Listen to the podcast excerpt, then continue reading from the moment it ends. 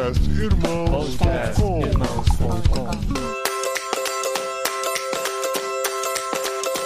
Olá, pessoas! Podcastirmãos.com de número 462 entrando no ar. Eu sou Paulinho, estou aqui com a esposinha Adriana, que infelizmente só vai dar oi e vai ter que sair daqui a pouquinho para buscar as crianças na escola. Olha isso, eu vou passar, vou deixar minhas gotas de sabedoria pra trás, gente. É isso. Essa é a função, a minha função. eu sou a Adriana e eu estou aqui com o Kaique, que com certeza a matéria favorita dele na escola era caligrafia. Muito bom, olá pessoal, eu sou o Kaique, estou aqui com o Pedro, uma pessoa que eu amo, mas que também me mata de raiva muitas vezes por dia. Olha isso. Que isso, gente? Ele já começa me apresentando desse jeito. Olá, pessoas. Aqui é o Pedro Dutti. Eu tô com o Paulinho de Gaspari e eu tô esperando contrabandos dele lá da Espanha, né? Tô ansioso pelo que ele vai mandar pra nós aqui no Brasil. Ramonzinho, a gente faz chegar aí, cara. Uma das sete maravilhas do Sete mundo. maravilhas do mundo. Não tem horário pra comer Ramon, gente. Qualquer horário. É. Não tem horário pra comer Ramon. gente, o Kaique, ele é fantástico no lettering, viu? Na caligrafia. Por isso tá aí a apresentação do Kaique. Depois ele deixa o Instagram dele aí livre pra galera conhecer o trabalho dele. Tá aqui no post do podcast também, em irmãos.com. Estamos aqui com Kaique Fernandes e Pedro Dulce. Muita alegria ter vocês aqui depois de bastante tempo, muita negociação, falando com vários agentes, É, esse- podcast tá marcado ainda de janeiro. praticamente. Não, é sem exagero, sem exagero. Acho que tá marcado desde janeiro. É do Kaique. E a gente tá aqui pra falar sobre teologia, olha aí. Teologia não é nosso esporte necessariamente, mas nós estamos aqui pra conversar sobre teologia. A gente trouxe o Kaique e o Pedro, que têm desenvolvido um projeto muito legal que é o Invisible College. A gente vai conhecer a proposta deles aqui e entender mais sobre como fazer uma teologia conectada com a realidade, conectada com o mundo que vivemos, né? Não só com o sim, passado. sim. E por que que ela é invisível, né? Não sei se eles vão explicar isso no programa. eu, eu, me, eu me questiono isso o tempo todo. Por que, que o colégio é invisível? Pois é, não sei se é porque é pela internet a gente não vê. Não É, sei. vamos descobrir isso no episódio de hoje.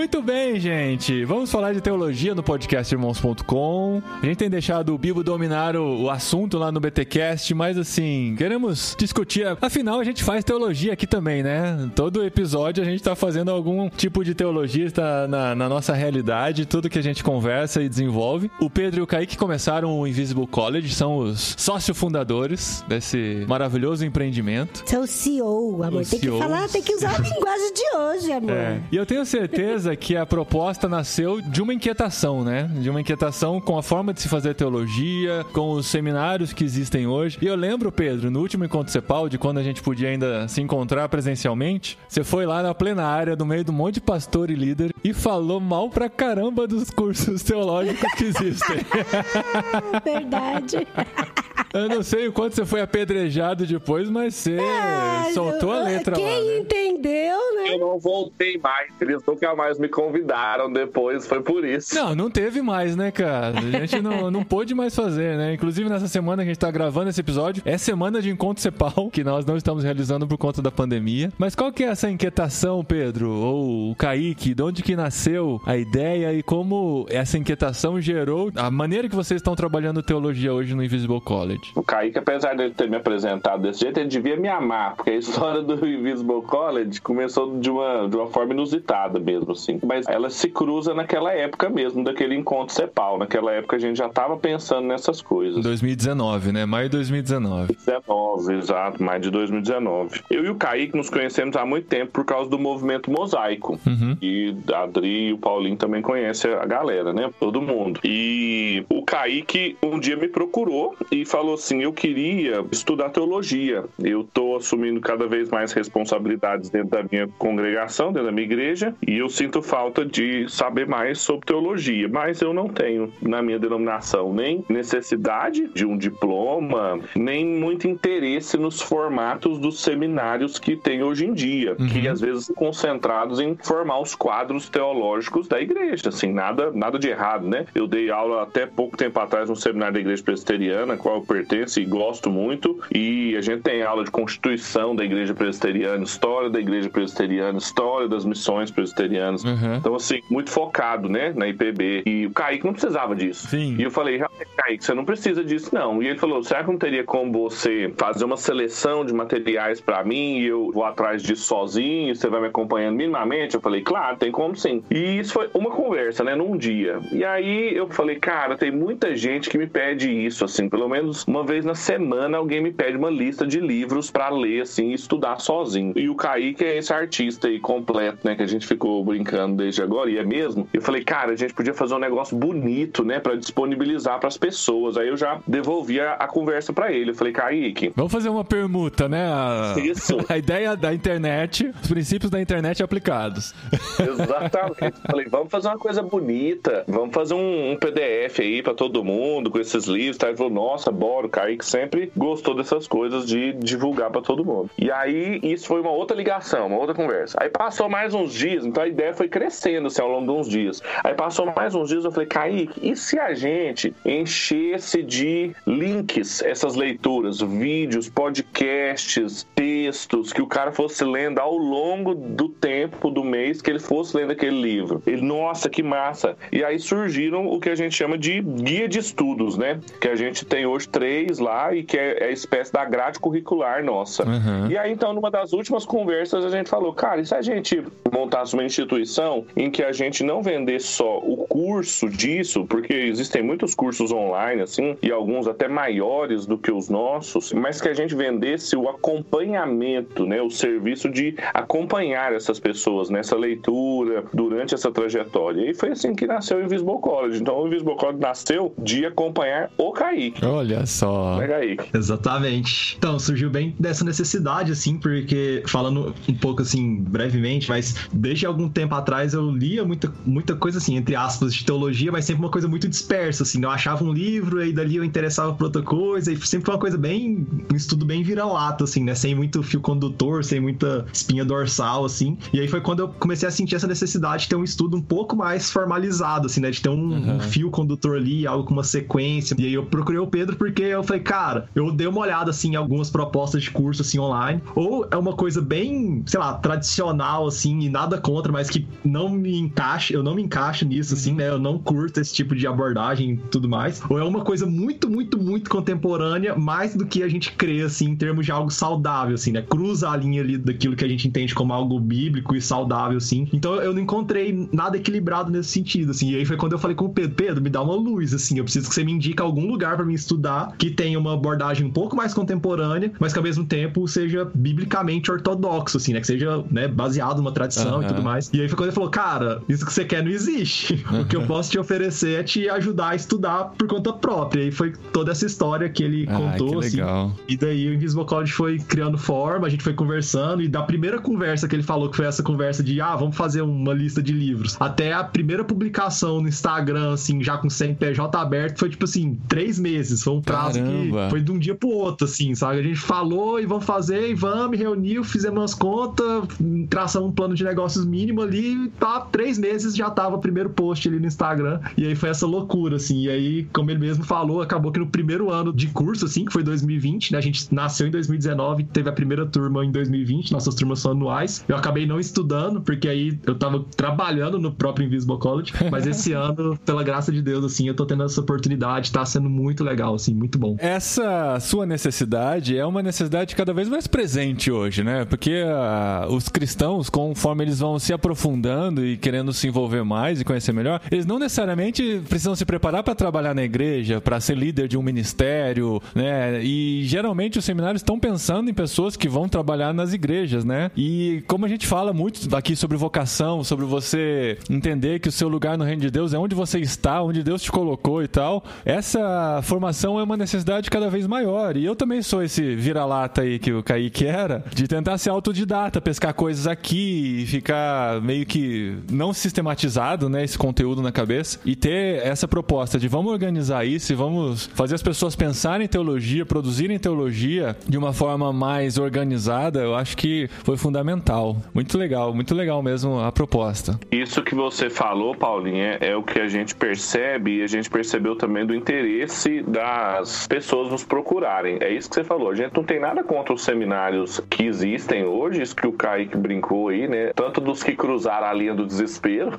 esses aí que cruzaram a linha do bom senso, né? Que, assim, abriram mão da ortodoxia por uma relevância, né? Assim, que a gente não concorda, quanto aqueles que às vezes se fecham de pensar e de se perguntar das questões contemporâneas, né? Mas, assim, são enfoques diferentes, né? Tanto que a gente tem três programas e o programa mais essencial de teologia, ele atraiu profissionais liberais, gente que não é obreiro de igreja necessariamente, né? Gente que não é pastor ou que, não, assim, é médico, engenheiro, professor, caixa de supermercado, porteiro, a gente tem de tudo, assim. E é lindo ver, tinha na mesma turma dois doutores, um cara que é caixa de supermercado, outro que é porteiro, um monte de mãe, um monte de motorista de aplicativo, sabe? Assim, uhum. lindo, lindo, lindo, todo mundo estudando, todo mundo muito bem entrosado no seu interesse, que é a igreja, é edificar a igreja e responder os desafios locais. Muitos contextos muito diferentes, assim, é muito engraçado ver quando o pessoal começa a falar das próprias igrejas, assim. Então não é o contexto de formação de obreiros. A gente acha que tem gente que faz isso melhor que a gente, porque precisa de tempo mesmo para formar um obreiro. Tanto que até o Kaique, é bom mencionar isso, que ele tem assumido,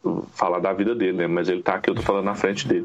Mas ele, ele, ele tem assumido cada vez mais responsabilidades na congregação dele, mas ele não só estuda comigo, o pastor dele também faz aquele trabalho de como formavam pastores antigamente. Um pastor mais velho, experiente, se reúne sistematicamente, né, com ele para ir passando as coisas do ministério também para ele. Então, assim, tem outras formas de se formar um obreiro. E não é o nosso esquema. Nosso esquema é tentar ajudar as pessoas a conectar mesmo vocação, fé, cultura, trabalho de uma maneira bem contemporânea. Então, isso atraiu gente diferente que não estudaria num seminário convencional, não tem um seminário perto de si para poder estudar, uhum. etc. E veio, a, acho que a pandemia e deu uma potencializada nisso também, né, cara? Porque daí todo mundo começou a migrar para online e vocês já estavam meio que preparados para isso, já, né, preparando esse conteúdo e oferecendo essa opção, né? Então todo mundo de casa já tendo sua formação, digamos assim, em teologia, isso foi bem legal. Mas aí, respondendo a pergunta da Adri lá do começo, ela já teve que sair agora. Por que Invisible? Eu imagino que seja, né? Por serem muitas pessoas de lugares diferentes se conectando e formando algo que é invisível. Mas tem algum sentido maior que esse?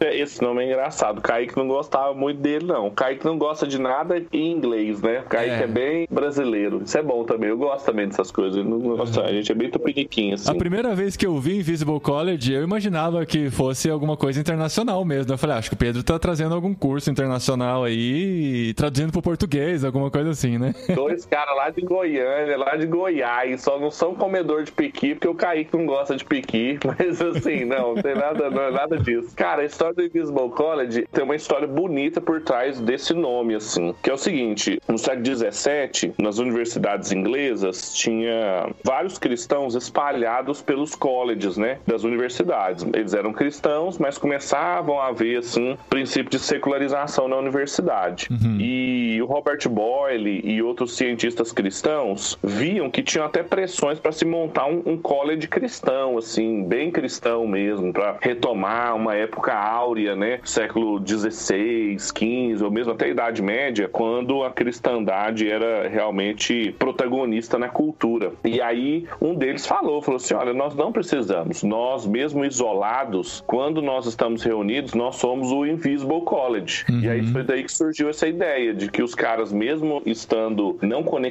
fisicamente ou institucionalmente numa faculdade, né, eles formavam um colégio invisível. E essa ideia me chamava muita atenção, dada a nossa estrutura sociológica e religiosa análoga, assim, de secularização também, de cristãos espalhados e de falta de instituições, às vezes, que conseguissem concentrar esses cristãos e colocá-los para trabalhar. E aí eu gostava muito desse nome, tentei convencer o Kaique muitas vezes tal, até que passou. Foi um teste, assim, a gente testou, né, a marca e tudo mais, uhum. que é a área do Kaique, assim, né, eu fiquei de, de gaiato. Mas passou. Agora, posteriormente, aí eu comecei a pesquisar sobre isso. Tem uma socióloga que eu gosto bastante, e depois a gente foi descobrindo mais coisa dela, que é a Diana Crane. Ela tem um livro que chama Invisible Colleges, e aí isso é um conceito da sociologia do conhecimento. Invisible Colleges, então, hoje na sociologia do conhecimento, tratam-se de grupos de pesquisa e de conhecimento que desenvolvem envolvem pesquisas e trabalhos em rede colaborativos, muito próximo dos think tanks, assim, mas a pesquisa da Diana Crane foi na época em torno de universidades, assim, mais gente que estava espalhado pelo mundo, mas tinha pesquisas comuns. Então, assim, tem tudo a ver com o que a gente faz. Olha só, encaixou, né? Olha aí. Cara, tem só um problema. Se a galera pesquisa em Visible College no Google, por exemplo, aparece um monte de coisa de maçonaria. Porque eu acho que esses cientistas, eles deviam ser todos maçons, assim, porque era uma coisa muito comum na época, né? A galera era toda maçom. Então, assim, gente, aproveitando esse podcast, nós não somos maçons, tá bom? Uhum, não tem nada a claro. ver com. e pra entrar direto, a- o pessoal já deve estar se perguntando, pra entrar direto, já tem um site que as pessoas podem digitar e encontrar o conteúdo, é isso? Sim, tem. Chama The Invisible College. Tem só o artigo em inglês, porque o domínio já existia. Muito provavelmente algum maçom já tinha registrado o domínio. Aí a gente colocou o artigo em inglês, The Invisible College, né? Então é theinvisiblecollege.com.br. Ah, beleza. Então lá já tem todas as informações para as pessoas que querem conhecer mais e tem as redes sociais, né? Estão no Instagram, no Telegram, tem um grupo de uma lista de distribuição lá com os conteúdos, bem legal. Agora sim, quando a gente fala sobre uma teologia conectada com a realidade, que é basicamente a, a proposta que vocês têm, o que, que a gente está dizendo quando a gente fala sobre isso? O que, que é conectada à realidade? É aquela coisa de responder as perguntas que estão sendo feitas, é isso? É uma coisa muito interessante, assim, porque eu não sei, dependendo do contexto de cada pessoa, de quem tá nos ouvindo, assim, mas a gente tem uma preconcepção de que estudar teologia é algo voltado para oficiais da igreja, é algo que um pastor que tem que estudar, é algum oficial, de fato, assim, da igreja, e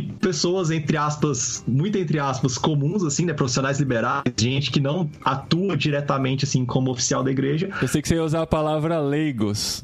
Ah, é, foi mais leve, foi mais leve. Mas é, a gente tem essa concepção, né, de que um profissional liberal, igual eu que sou um profissional do design, do marketing, por exemplo, a gente não tem necessidade de estudar teologia. Basta a gente ir pra igreja, ouvir ali o pastor, ler nossa Bíblia em casa e tá tudo certo. E a gente pensa um pouco diferente nesse sentido, assim, né? Porque a gente entende que a teologia nos ajuda a compreender melhor a fé que a gente professa, nos ajuda a compreender melhor sobre o Deus que nós servimos e que nós reconhecemos como nosso Senhor, assim. E essa fé, é, a gente entende também que não é uma fé privada, né? Que é a proposta secularista, assim, né? Que é de pegar a fé e deixá-la só no ambiente privado, só no ambiente individual, só ali no culto de domingo e de segunda a sábado, assim, sua fé não tem nada a dizer sobre aquilo que você faz, aquilo que você estuda, aquilo que você pensa, sua forma de agir no mundo, sua forma de enxergar a cultura. Essa é a proposta e a visão secularista, assim, da fé. E a gente não crê nisso. A gente crê que a fé, ela muda toda nossa concepção de realidade, ela muda nossa forma de nos entendermos enquanto pessoas e de entendermos a realidade, assim. Então, necessariamente, a nossa fé vai mudar e vai moldar e precisa moldar nossa forma de fazer tudo, assim, de trabalhar, de se relacionar, de enxergar a sociedade, a cultura, nossas relações, aquilo que a gente propõe e faz. Então, entendendo isso, entendendo esse papel da fé, não apenas a nível individual e privado, mas com uma expressão mais pública nesse sentido, a teologia ela não é só algo para oficiais, mas ela é algo para qualquer e toda pessoa. Toda pessoa necessitaria, né, estudar teologia em algum nível de profundidade, assim, né? E a gente crê também, aí já entrando e depois a gente pode aprofundar um pouco mais nisso, assim, e a gente crê que esse estudo também, ele não é um estudo pontual, no sentido de, ah, eu faço um ano de curso e daí para frente eu não preciso nunca mais estudar nada, mas a gente crê que esse estudo e essa aprendizagem, ela é contínua e ela precisa ser ao longo da vida, assim, né? Porque as questões vão mudando, as dinâmicas vão alterando, novos contextos, novos desafios, novas questões vão surgindo. Então é um processo que é contínuo, né? É o chamado lifelong learning, né? A aprendizagem ao longo da vida. E nós cremos muito nisso, sim, e é o que a gente sempre incentiva nossos estudantes a, a fazerem, assim. É porque é uma ciência humana, né?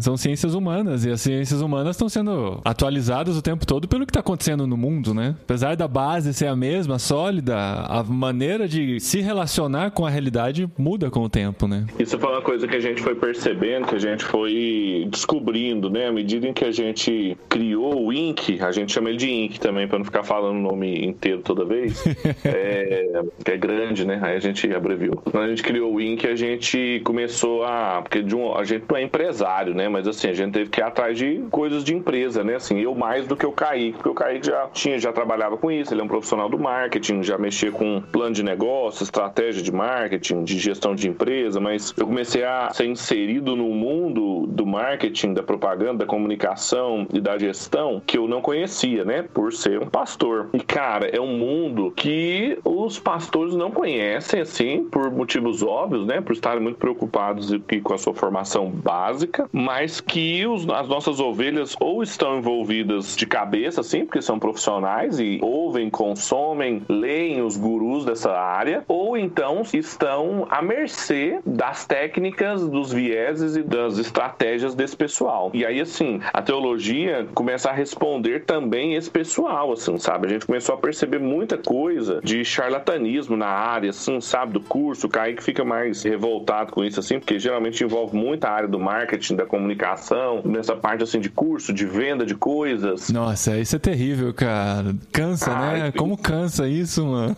Cansa, cansa. E os cristãos, assim, ou eles não sabem, são totalmente perdidos, ou entram na onda, assim, de consumirem acriticamente esses conteúdos. Uhum. Então, por exemplo, exemplificando, assim, de maneira muito pontual, o que é fazer teologia contemporânea ou pro contemporâneo, é a gente pegar esses princípios, a grande tradição que a gente tem o privilégio de participar, as escrituras, a forma como ela foi lida pelos reformadores e utilizar para responder essas questões. O Kaique mesmo está no empreendimento agora aí de pensar justamente isso, marketing, criatividade e comunicação para cristãos a partir disso, assim, dessa visão sobre mandato cultural, uhum. criatividade. Então, assim, tem uma teologia bíblica por trás para falar sobre essas questões, porque isso precisa orientar o trabalho desses profissionais. Então, são esses exemplos bem pontuais que a gente faz com sexualidade, com política, com criação de filhos, com marketing, com cultura. E aí a gente vai, igual a Adri brincou no começo, dando as nossas gotas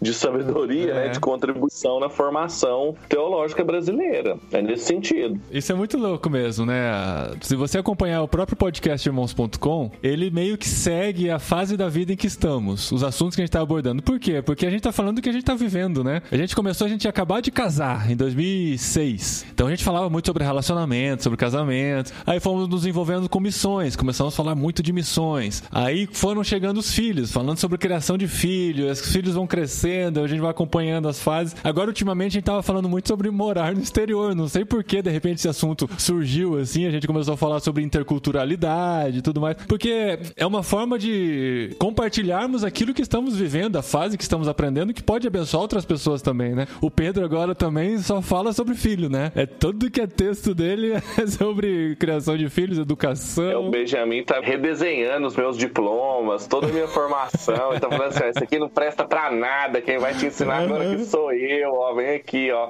que eu vou bater na sua cara. Uhum. É isso mesmo, cara. É muito legal. E o Kaique, com toda a experiência de comunicação e aí tal, cara, eu acho sensacional isso, né? Quanto mais pessoas puderem compartilhar aquilo que estão vivendo, de fato estão vivendo, né? Estão aprendendo sobre aquilo, não estão só estudando um assunto para poder falar sobre ele, mas estão de fato vivendo. Isso faz muita diferença, né? Teve um exemplo legal, assim, né? Que foi até recente, assim, que aconteceu, em que a gente tava conversando com um grupo de estudantes, assim, em uma das mentorias do, do Invisible College. E aí tinha uma estudante que era da área da moda, assim, ela é doutoranda, se eu não me engano, em arte e cultura visual, mas com foco em moda. E tinha um outro estudante, que inclusive é o marido dela, assim, que ele é da área do desenvolvimento, assim, de, de TI, de programação e tudo mais. E a gente conversando, e os dois falaram assim, cara, a gente não encontrou nada até hoje de teologia aplicada às nossas áreas, assim, né? Ela falando, eu não encontrei nada de teologia, assim, falando da moda. E aí o Pedro até indicou um livro, assim, para ela, mas, assim, iniciativas muito incipientes. Ele também falou, cara, eu nunca vi nada, assim, falando especificamente sobre desenvolvimento e programação a partir de uma perspectiva cristã, né? Tipo assim, o que, que a fé tem a dizer sobre isso? E aí foi que a gente falou, cara, pronto, tá aí o que vocês precisam fazer agora. É o seu chamado, né? Tá feito, assim, né? Encontraram um problema, agora vão produzir. Peguem as áreas de estudos de vocês, as áreas de trabalho de vocês, e a partir do estudo teológico, comecem a pensar o que, que a fé cristã, o que, que aquilo que a gente crê, que a gente professa, tem a dizer sobre as áreas de vocês, né? E é isso que a gente sempre tenta instigar e, e fazer com que os estudantes pensem, para que eles não apenas estudem a teologia por si só e de uma forma, vamos dizer assim, si mesmada, né? Como um fim em si mesmo, mas que eles peguem esse conteúdo teológico que a gente apresenta para eles e eles façam relações com aquilo que eles vivem no seu dia a dia, com as suas áreas de estudo, com as suas áreas de atuação, né? A gente teve ano passado, por exemplo, só para finalizar aqui, uma estudante que é da área da pedagogia, assim, também tá no meio acadêmico, é professora, e durante o nosso ano de estudos, todos os meses os estudantes precisam produzir um artigo sobre o tema daquele mês, assim, né? Então, um, pega cosmovisão e produz um artigo sobre cosmovisão, pega, sei lá, filosofia da revelação e faz um artigo sobre isso. E essa estudante, nos 12 meses de estudos, ela pegou o tema e relacionou esse tema com a pedagogia, assim. Ela fez um trabalho fantástico, sempre trazendo a discussão teológica para sua área de formação e sua área de trabalho, assim. E a gente achou isso, assim, maravilhoso, porque é o que nós queremos de fato, né? Que as pessoas entendam que a teologia não é algo só para a igreja ali, só bem entre aspas, que é claro que é importante para a igreja, mas que isso também impacte a sua forma de trabalhar, de pensar a sua profissão, de pensar os seus estudos. Então foi muito legal ver essa experiência acontecendo, assim. A gente se inspira em algumas escolas, né, que são escolas teológicas, mas a gente também passou a ver muito o que acontece também em termos educacionais contemporâneos. A gente brinca, eu e o Kaique, assim, que se a gente contasse para as pessoas assim, o que, que a gente crê sobre educação, eu ia rasgar as vestes e botar cinza na cabeça, assim, porque a gente lê coisa muito contemporânea, coisa muito legal que tá acontecendo aí, enquanto o pessoal tá discutindo coisa muito antiga, que não tá no compasso dos dias. Mas, assim, uma escola que me inspirou muito, assim, a pensar o INC é uma escola de um filósofo suíço, radicado na Inglaterra, chamado The School of Life, que é do Alain de Botton, que é um filósofo, assim, que tem uma trajetória acadêmica tradicional, né, assim, fez mestrado, doutorado, deu aula na universidade, mas ele desencantou com isso e percebeu, assim, que ele queria mesmo era ensinar a vida, né, ensinar o pessoal a viver. Que ano isso? Século passado? Ah, não, ele, esse The School of Life, ela é recente, já tá, tem sede dela em tudo quanto é lugar do mundo. Tá, tá, entendi. Eu, eu, eu conectei com a história anterior, que era de 1800 e alguma coisa. Esse é mais não, recente, não. entendi. Tá. Esse filósofo, ele tá vivo. A gente tem The School of Life e no mundo todo. Eu acho que tem na Espanha também. Eu sei que tem na Inglaterra, uhum. tem na Alemanha, tem uma no Brasil. São Paulo tem. São Paulo tem uma. E o Alain de Botton, ele foi muito inteligente e, assim, ver isso de um cara que não tem fé, que não é um cristão, e você entra no site deles, assim, primeiro o nome da escola, né? É o nome de um projeto da MPC, para começar, né? Escola uhum. da Vida. Uhum, e verdade. você pensa assim, nossa, que parece. Assim, a, a, escola dele, todos os programas da escola dele parecem coisas de igreja. Ele tem cursos lá de casamento, para adolescente, para criança, assim, todos os departamentos de uma igreja. Uhum. E ele fala, tem uma entrevista dele na revista Valor Econômico, que ele fala, ele fala, olha, o lugar que as pessoas iam antigamente para resolver os problemas delas era a igreja. Agora que elas não acreditam mais em Deus, elas procuram a gente. Ele fala isso com todas as letras. Então, assim, eu fiquei muito desafiado no sentido ruim da palavra, assim, né? É, ver a minha época procurando um filósofo ateu, sendo que a gente tem muito mais a oferecer sobre esses assuntos. Isso que eu tava falando, vocês começaram falando de casamento, depois dos filhos, profissão, uhum. e a gente pode fazer isso tudo a partir da fé cristã, e o cara tá fazendo a partir do Epicuro, a partir da sabedoria dos filósofos gregos, assim, que é só desespero, não tem esperança. É, é só cruzar a linha do desespero. Então, assim, ele foi ao Brasil, das vezes, da última vez que ele foi ao Brasil, ele foi no auditório lá em São Paulo, que a sede lá tava vendendo a palestra dele, eu lembro, que o ingresso era 400 reais pra palestra, uma palestra de duas horas, era um auditório de mil lugares, e assim, dois dias lotou o auditório. Então, assim, as pessoas pagavam, pagavam caro para ouvir um filósofo ensiná-las a saber se elas vão continuar casadas ou não, como é que elas vão criar o filho delas ou não. Então, assim, cara, não faz nenhum sentido. E fora outras pessoas que se inspiraram no trabalho dele, Pondé, Cortella, toda essa onda de filósofos pop começaram com o Alain de Botton, né? Ele foi um dos primeiros, assim. Então, isso também sempre me inspirou. E é uma escola muito legal, ela é muito bonitinha, as coisas que eles fazem tem um, um design, uma comunicação, tem identidade. Parece o Kaique que fez. Cara, é muito bonito, né? Você entrou aí, é, é muito bonito. Então, comunica, comunica com a geração atual. O Ed Stetzer que fala disso, né? Dos códigos culturais, né? Do código missional, eles decifraram o código cultural. Eles decifraram o código da nossa época. E esse é o problema. Eu acho que o resumo dessa conversa nossa, que a gente tenta fazer, é que existe um código cultural. Existe um código da nossa época, um código missional que é preciso ser decifrado. A gente tenta ser decifrador de códigos. Tiveram decifradores de códigos muito bons na história. Francis Schaeffer foi um decifrador de códigos muito bom. O Hans Hockmacher foi um decifrador de códigos muito bom. Tim Keller é um decifrador de códigos, dentre outros. A gente tenta, na nossa escola, tanto decifrar como também formar decifradores de códigos culturais para poder contribuir na missão de Deus, edificando a Igreja de Cristo. Esse é o projeto. E com toda essa proposta, né, de incentivar as pessoas a produzirem esse conteúdo, quando é que vai começar a editora Invisible College? A gente tem um projeto, assim, né, e faz parte da, do nosso escopo, assim, enquanto proposta de curso, que pegando, como eu falei, essas produções que os estudantes fazem mensalmente e tudo mais, a gente sempre faz uma curadoria dos principais textos, assim, e a gente publica isso no nosso blog, porque a gente entende que isso é uma forma de, entre aspas, devolver, assim, pra igreja e contribuir com as pessoas que não podem estudar formalmente, assim, com a gente, por exemplo, que elas tenham acesso a conteúdo teológico que está sendo produzido, assim. Então, a gente tem essa relação, né, de que os estudantes, eles produzam, mas que essa produção não é meramente uma avaliação para eles receberem um certificado, mas que é algo que a gente disponibiliza isso gratuitamente, assim, no nosso blog, para que as pessoas possam acessar, ler, serem edificadas e esses próprios estudantes tenham suas produções teológicas compartilhadas para as pessoas e cada estudante vai ter uma ênfase diferente. A gente tem estudantes que pensam muito sobre a questão, por exemplo, da cultura pop, então os artigos dele. O Bruno, né? Geralmente é voltado para essa área. O Bruno, o próprio Brunão. O Bruno Maroni, é. Alguns dos artigos dele estão em irmãos.com também, assim como os do Pedro. Olha aí. Isso aí. Então a ideia é assim, a gente aproveitar assim dessa pluralidade assim de ênfases, de talentos, de focos que as pessoas que estudam com a gente têm e devolver isso de alguma forma para a igreja de forma gratuita no nosso blog. E aí, você comentou assim da, da questão da editora, né? A gente ainda não tem planos de formar uma editora em Visible College, mas uhum. a gente está estudando alguns projetos aí para um futuro breve de ter algumas publicações um pouco mais formalizadas assim nesse sentido, mas isso ainda tá nos planos aí. Tanto conteúdo sendo produzido, eu sei que a parte de, de pensar em imprimir alguma coisa nesse mundo que nós vivemos, às vezes né, não é tão necessária, né? Porque a gente tem esse acesso bem mais fácil, mas vai ter gente que vai querer um, um livro de pensamento sobre marketing e comunicação, outro sobre moda e por aí vai, né, cara? Criação de filhos, eu acho que pode ser um, um conteúdo sensacional aí para biblioteca de muita gente.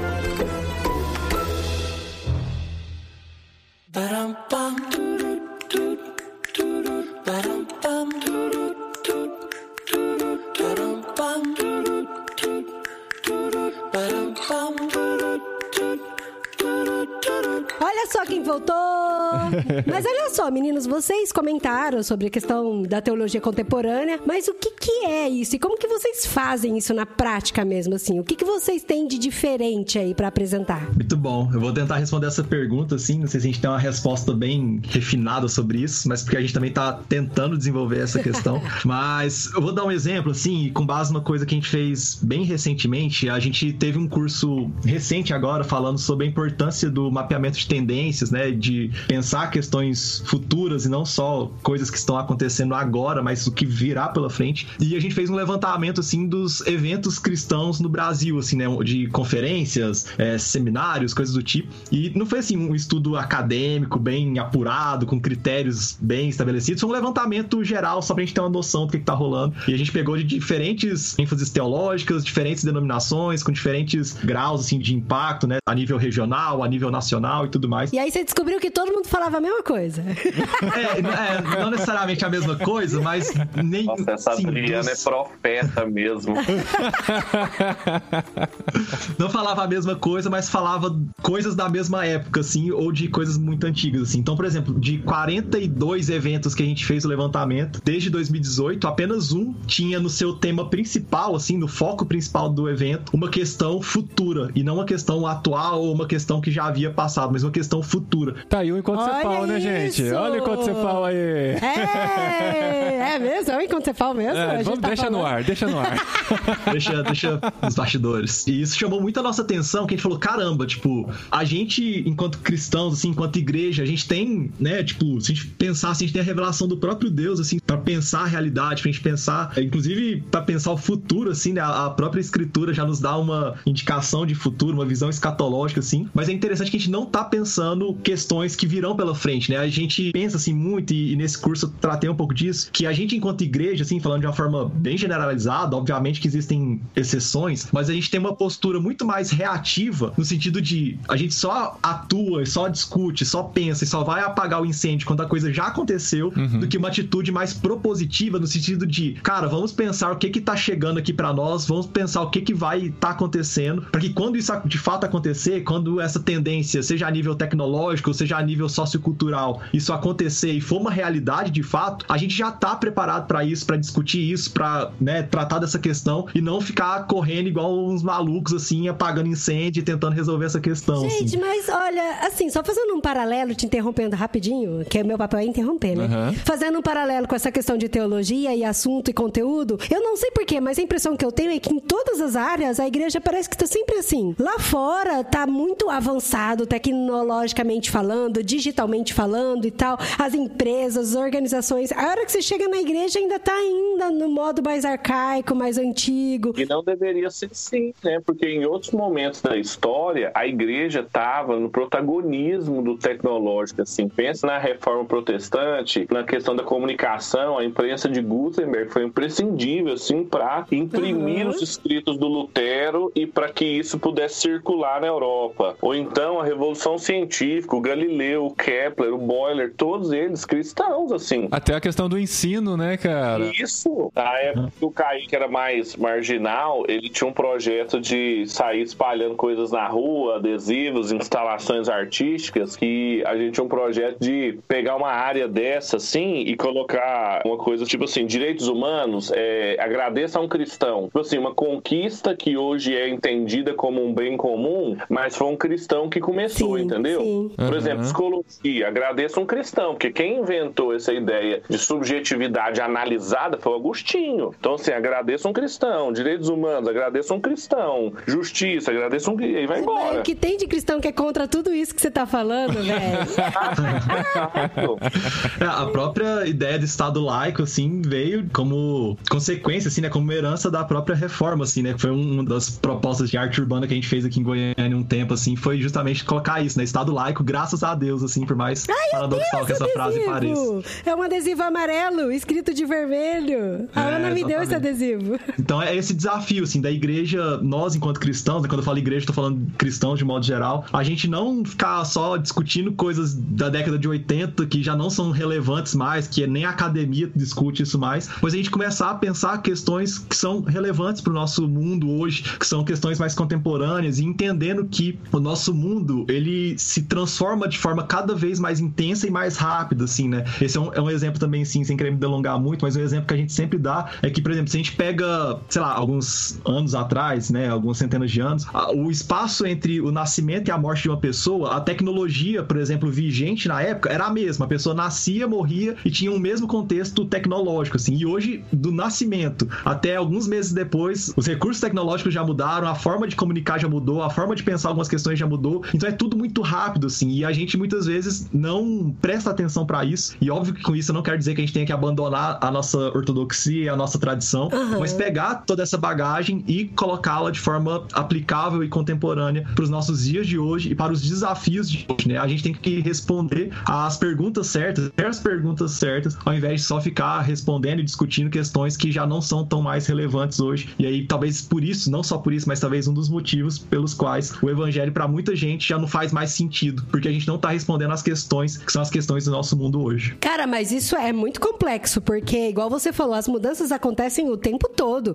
A cada minuto muda o trend no Twitter. Então, você conseguir acompanhar tudo isso, todas essas tendências e ainda comunicar de uma forma que mantém fiel ao conteúdo, é, é um baita de um Mas desafio. por outro lado, isso pode ser uma cilada também, se não for bem feito, né? Porque essa ânsia que a gente vê nas redes sociais de você comentar tudo, você ter uma opinião sobre tudo que tá acontecendo, por outro lado, gera uma má teologia, né? Um problema aí que vai gerar consequências desastrosas, né? Sim, com certeza, assim. Aí o Pedro acho que pode falar mais disso, assim, que ele- isso é uma questão que é cara, assim, pra ele. Mas a ideia não é a gente ficar refém da agenda do mundo, assim, né? Mas é, de fato, a gente tá pensando a nível mais macro, assim, as questões que são as questões relevantes do nosso tempo. E aí acho que o Pedro pode explicar isso mais pra gente. Isso diz respeito também, isso envolve um princípio missiológico também, que é você formar os autóctones da cultura, né? A gente, às vezes a gente se assusta com a velocidade dos trends, assim, por exemplo, do Twitter, mas isso é muito habitual pro adolescente, assim. Pra gente é uma mudança veloz de conteúdo, mas pra ele é a mudança de assunto do conjunto de assuntos que ele tá lidando no momento, assim. O BBB, o lançamento da música nova e do clipe novo do artista preferido dele, o episódio Uhum. novo da série, o comentário do filme. Então, assim, pra nós é sempre uma ida ao lugar, né? Nossa, eu tenho que ver essa série para me atualizar disso, eu tenho que saber quem que é esse cara, eu tenho que ver isso aí. Pro jovenzinho, ele é autóctone, ele não precisa ir lá ver, ele sabe tudo o que está acontecendo. Então, esse fomo é nosso, né? Ele não é de quem é autóctone. E aí, então, a segunda parte da pergunta da Adri é como que a gente contribui para isso? A gente tem que formar esse pessoal, assim, lidar com questões do futuro significa lidar com o futuro da igreja, assim, com os futuros membros da igreja, os futuros obreiros da igreja, os futuros oficiais da Futuros igreja. líderes. Os futuros líderes da igreja. O que a gente chama de nativos digitais, né? É gente que é nativo, é gente que é autóctone, é gente que se sente bem nesse espaço. Gente também que não é nativa é muito bem-vindo. A gente tem um pessoal que brinca muito lá, que foi pro Invisible College e aprendeu um monte de coisa tecnológica junto do curso de teologia. E aí é maravilhoso, o encontro de gerações tal, mas rala um pouquinho, assim, o pessoal sofre mais, quem não tem noções disso. E assim, não é aqui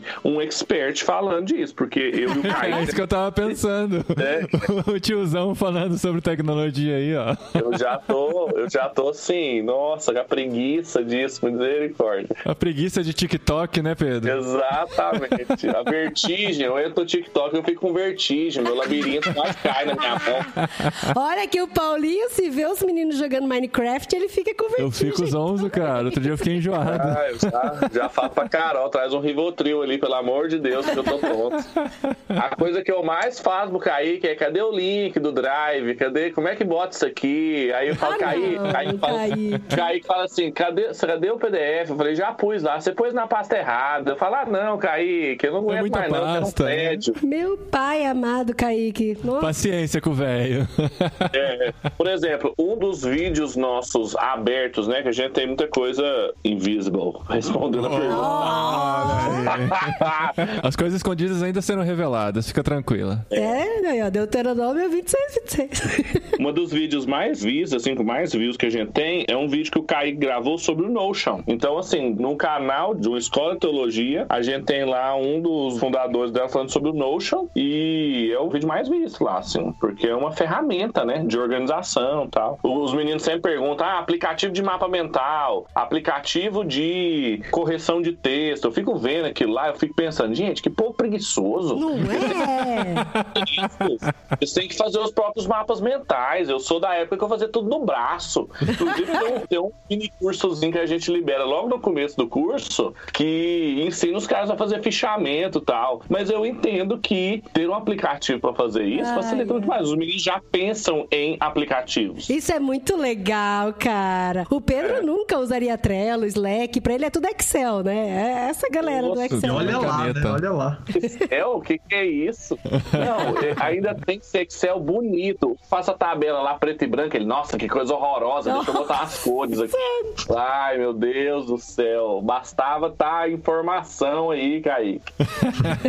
Então, assim, a gente tem que formar gente que é autóctone, gente que tá nessa geração que esse é o ambiente deles, assim. Isso significa que eles também têm que nos guiar, eles têm que ter paciência com a gente também, nos ensinar. Eles não vão abrir mão de nós, assim, a qualquer custo, mas a gente também tem que entendê-los e propiciar para eles os meios deles serem os continuadores da grande tradição da igreja no interior das ferramentas que eles têm. Sim. Imagina se junto da grande tradição a gente também tivesse que conservar as tecnologias da tradição, porque assim, o apóstolo Paulo ele tinha tecnologias ao seu dispor de baixa complexidade, era carta, correio, estrada, cavalo, carroça, eh, mas a grande tradição não estava ligada à conservação das tecnologias da grande tradição. Então, em poucos séculos, outras tecnologias foram pensadas e a grande tradição foi transmitida a partir de outras tecnologias. Hoje ela continua sendo transmitida a partir de outras tecnologias. Sim. E assim vai, mas a mesma tradição. Essa é a ideia de teologia contemporânea. É a mesma tradição, é a mesma palavra inerrante, inequívoca de Deus, mas tanto aplicada quanto transmitida através dos meios atuais que o Senhor nos concedeu. Deixa eu só fazer uma pergunta, eu não sei se vocês já falaram sobre isso, mas a ideia do Invisible College é ser então uma comunidade onde vai trazer informações, vai trazer novidades, vai falar de muita teologia, conteúdo denso, mas utilizando dessa forma mais contemporânea para comunicar com essa geração atual, é isso. Não é tipo um curso onde tem os seus módulos, as suas plataformas, os seus professores, ou é uma mistura de tudo isso? É uma mistura de tudo isso, no sentido de que a gente tem os cursos regulares nossos, né? Que são cursos de um ano e a gente tem três cursos principais, assim, que um de teologia é essencial e a gente chama de essencial e não de básico, porque a gente não entende como algo básico, mas como algo de fato essencial, ainda que robusto. Que legal. Um em teologia filosófica e um em teologia avançada, e esse de teologia avançada é pegando questões bem contemporâneas mesmo, assim, e tratando de política, economia, questões sociais, é, tecnologia e coisas do tipo. E a gente tem esses cursos principais que eles funcionam de uma forma híbrida, no sentido de que nós temos tanto aulas gravadas, assim, para que os estudantes tenham flexibilidade, mas também temos encontros ao vivo, assim, salas de reunião ao vivo, para que os estudantes conversem com seus professores e tutores, tirem dúvidas, dialoguem entre si. E no meio disso tudo, a gente aproveita esses estudantes para formar uma comunidade, para que esses estudantes, mesmo quando eles acabam o curso, eles continuem juntos, interagindo, discutindo, pensando outras questões para além do curso em si. Então, hoje o Invisible College ele funciona mais ou menos dessa forma. Ele tem seus cursos regulares, né, modulares e coisas do tipo, mas ele também forma uma comunidade de pessoas, inclusive pessoas que não estão formalmente estudando com a gente. Acho que o Pedro comentou lá no início, assim, que a gente tem guias de estudos, por exemplo, que nós disponibilizamos gratuitamente, assim, que são os mesmos guias que os nossos estudantes usam. Qualquer pessoa pode ir lá no site, baixar e fazer um estudo autodirigido, assim, né, conduzido por esses guias, assim, também. Porque a ideia é justamente essa, assim, a gente possibilitar o estudo teológico, não só para quem se inscreve e entra no curso, mas para qualquer pessoa que queira ali pegar aquela curadoria de materiais, pegar aquela estrutura de aprendizagem, assim, e usufruir daquilo nos seus diferentes contextos ou na sua própria realidade, assim. Então, é um pouco das duas coisas, assim, respondendo essa pergunta. Uma coisa interessante que você falou da questão da contemporaneidade, de discutir o que está na atualidade e tal, o que está aí na boca do povo, é porque, assim, a maioria dos grupos que eu já vi, conheço também de igreja, tem sempre aquele disclaimer inicial, né? Ah, esse grupo não pode falar sobre isso, não pode falar sobre aquilo, e um dos itens é não pode falar sobre política. E vocês não intencionalmente falam sobre política, porque política tá aí, tá todo mundo discutindo política, basta você abrir o seu Facebook, seu, o, né, o seu, para quem tem, né? O Instagram, Ah,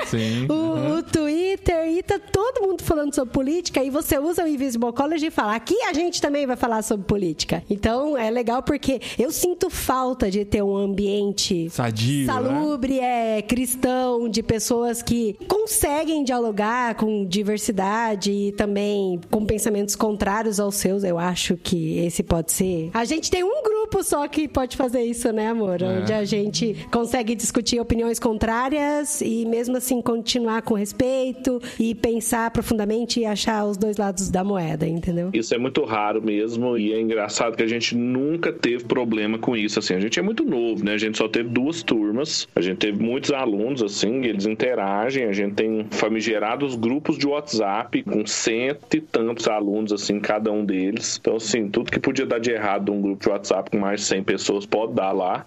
E, e nunca deu, assim, sabe? Mas tem opiniões contrárias ou é uma bolha, Tem, assim, que tem todo mundo opiniões pensa igual? contrárias, igrejas Ah, tá. Diferentes, gente de tudo né? quanto é lugar. É impossível ter gente assim com a mesma opinião. E é, e é impressionante como a gente nunca teve problema, nunca teve problema. Impressionante. Assim. Esse ano eu achei que ia dar, assim, o Kaique, a gente criou o grupo um tanto quanto antes, assim. Falei, Kaique, não vai dar certo esse ano. Foi só o primeiro ano que não Justo deu esse problema. ano. Esse ano vai dar. Mas assim, não deu, cara. Turma muito querida, pessoal muito envolvido, muito respeitoso também, com as diferenças. Sabe que tá entrando num lugar também que tem gente de tudo quanto é lugar, assim. Então, muito respeitoso. Mas o ambiente onde a gente discute política mesmo, que tá no cronograma de estudos, é esse currículo avançado, né? A turma do avançado é muito boa, assim. Eu nunca pensei, assim, até hoje é um ambiente lá onde a gente fala determinadas coisas, assim, que, sei lá, nem nos melhores grupos dos nossos amigos, assim, a gente teria condições de conseguir esse nível de discussão, sabe? É muito privilegiado, a gente foi muito abençoado nesse aspecto. Então a gente tem que aproveitar, a gente tem que aproveitar isso não só pra se deleitar, né? Não fazer igual o apóstolo Pedro, né? Quando Jesus transfigura, nossa, construir umas tendas e vamos ficar aqui. Não. vamos ficar aqui. A é. gente, a passagem imediata era que tinha um, um menino endemoniado e os discípulos não estavam conseguindo expulsar o demônio. né? Então, assim, tem coisa pra fazer lá fora. Então, Uhum. a gente tem que fazer esses meninos sair desse grupo de WhatsApp e irem resolver e mostrar essa cultura de respeito, de diálogo, e de bênção para as outras pessoas fora do INC, né? Porque realmente os movimentos para-eclesiásticos eles tendem a ser essa bolha. Bolha Uhum. de gente que gosta e que tá junto lá porque tem o mesmo objetivo. Mas a igreja não é assim. A igreja tem gente de tudo quanto é lugar. E a gente trabalha pra igreja, e não o contrário, né? Se a pessoa estiver ouvindo esse episódio mais pro fim do ano, lá para outubro, né, já fica ligado que já deve ter inscrições abertas pro próximo ano. Mas se você está ouvindo agora, em maio ainda, tem cursos pra acontecer agora, né, Kaique? Você falou desse levantamento que você fez sobre tendências aí. O próximo curso livre oferecido aí vai ser exatamente sobre isso, né? Na verdade, esse curso sobre tendências, ele acabou agora, assim. na Ontem foi o dia da gente tá gravando aqui, né? Ontem foi a última aula dele.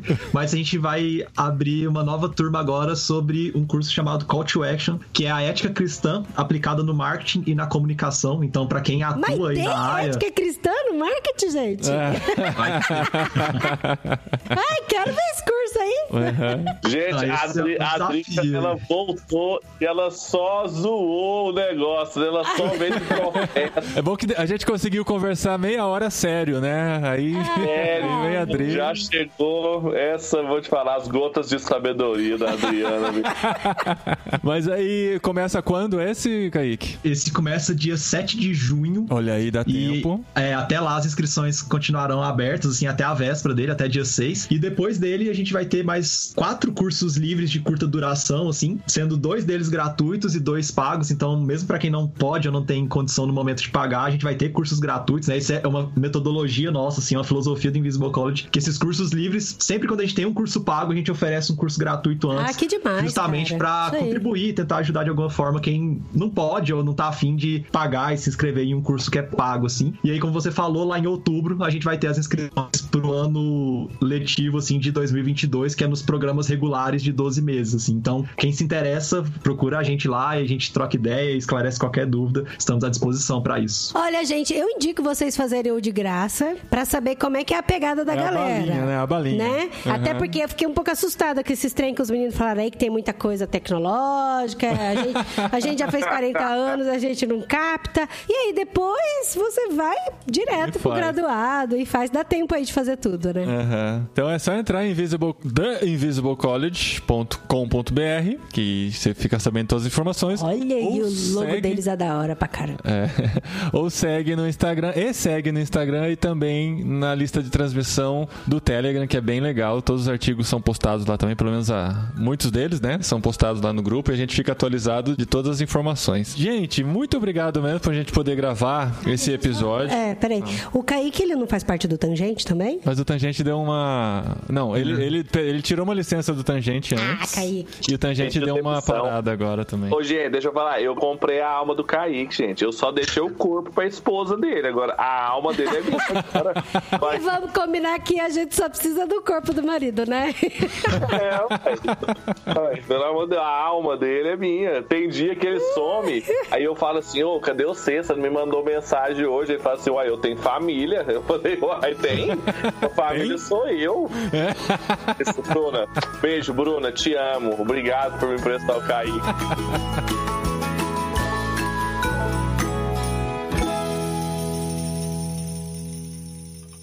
Recadinho!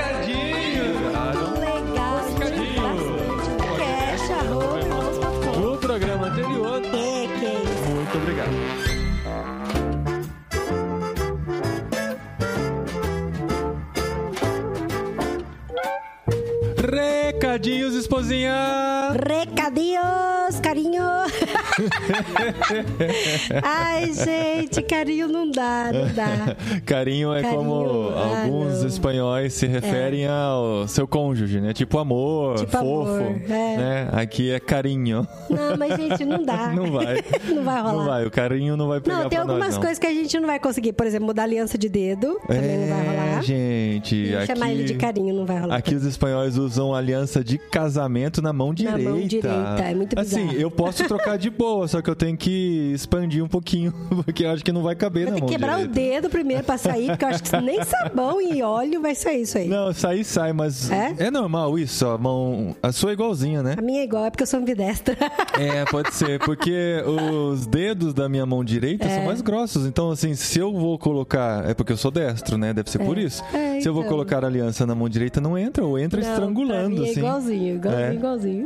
Mas, gente, estamos aqui para compartilhar a alegria de que que completamos um mês de Espanha. Um mês na Espanha, olha só. E um monte de gente falou, nossa, como passou rápido. É, quem diria, né, que vocês iam conseguir tanto tempo assim já, né? Verdade, verdade. Mas olha que legal, ontem nós fizemos uma live, se você nos seguisse, você saberia, e se você nos segue, você assistiu. E se você não assistiu e nem nos seguia, pode começar a seguir É agora isso. e procurar lá nos stories. Porque nós estamos produzindo bastante conteúdo nos nossos perfis pessoais. Sim, a gente sim. quer ser blogueirinho, né? Não, a gente não quer ser blogueirinho, não.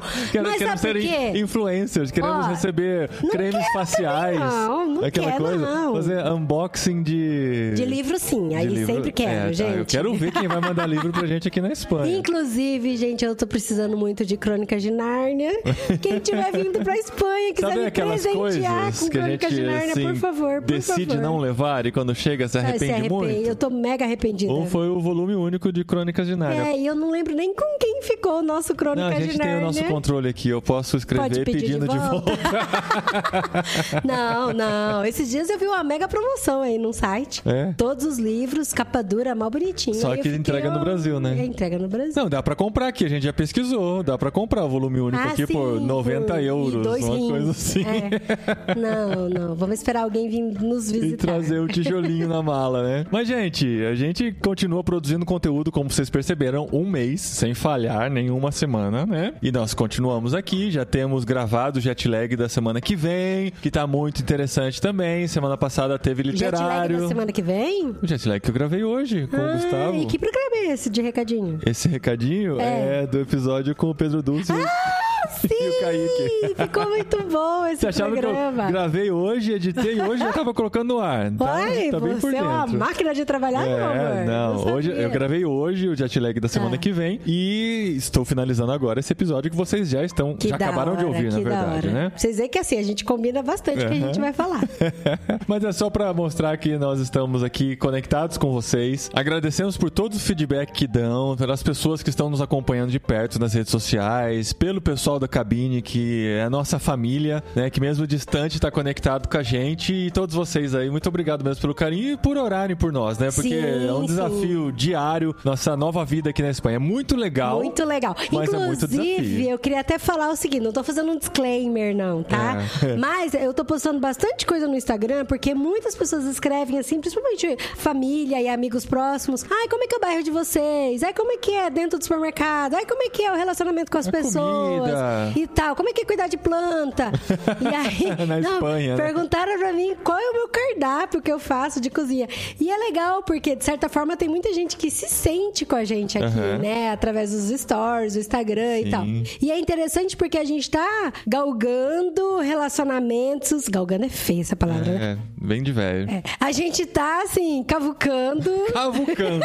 Isso é, é bem a gíria dos jovens hoje. É o que os jovens dizem na danceteria. Na, na discoteca. Na discoteca. É porque, assim, a gente tá se relacionando, a gente tá, assim, tentando fazer amizade com as pessoas, nos aproximarmos, conhecer a cultura, saber como que eles pensam e também, assim, aprender muito, né, com eles. E, assim, o povo espanhol é muito legal, gente. É, e assim, é um desafio postar nas redes sociais e não parecer que a gente tá aqui fazendo turismo, né? Porque assim, é claro que a gente não vai ficar postando eu na frente do computador boa parte do dia, Dia a inteiro. gente fazendo reuniões no Zoom e trabalhando e tal. A gente vai postar coisas interessantes da saída. A gente vai pra escola, a gente passa por lugares lindos e a gente quer fotografar, a gente quer mostrar. Os sábados a gente tá tendo pra conhecer um pouquinho a região. O pessoal da igreja aqui está se revezando pra Uhum. Sim, levar verdade. a gente pra conhecer a cidade e a região aqui. Então, assim, né? Por mais que vocês vejam as coisas legais que a gente tem postado, a gente também tem trabalhado Tá. muito aqui, tá? Agora- Esse é o meu disclaimer. Agora eu vou contar uma coisa pra vocês muito legal. É. Mas nós não temos internet no nosso celular. É, Então sim. a gente sai, faz videozinho e posta quando chega em casa. Exato. E aí fala: Ah, mas por que vocês não têm internet no celular ainda? Porque a gente ainda tá fazendo todos os processos de documentação. É. E por isso que a gente não tem. Ah, como que vocês têm internet em casa pra poder gravar os podcasts? Isso, gente, é bênção de Deus.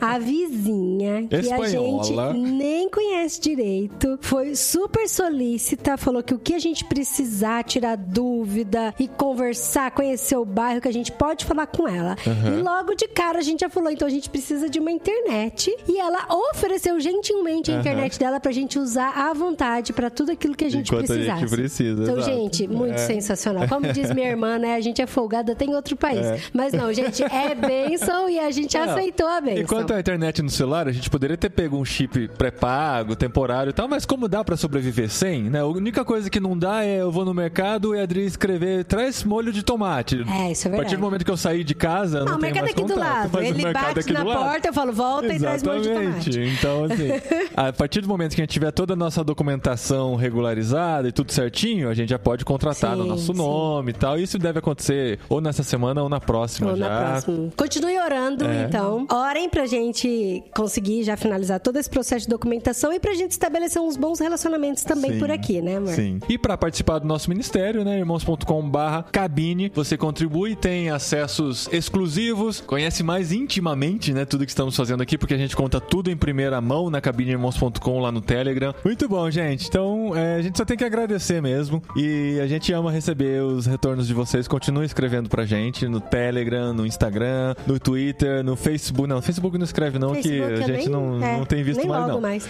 Ah, não, Mas- tô logando agora por causa do Marketplace. Ah, tá. Pra comprar umas coisas usadas. Comprar. Espanha, Sim, né? minha chapinha queimou, não sei porquê. Aham.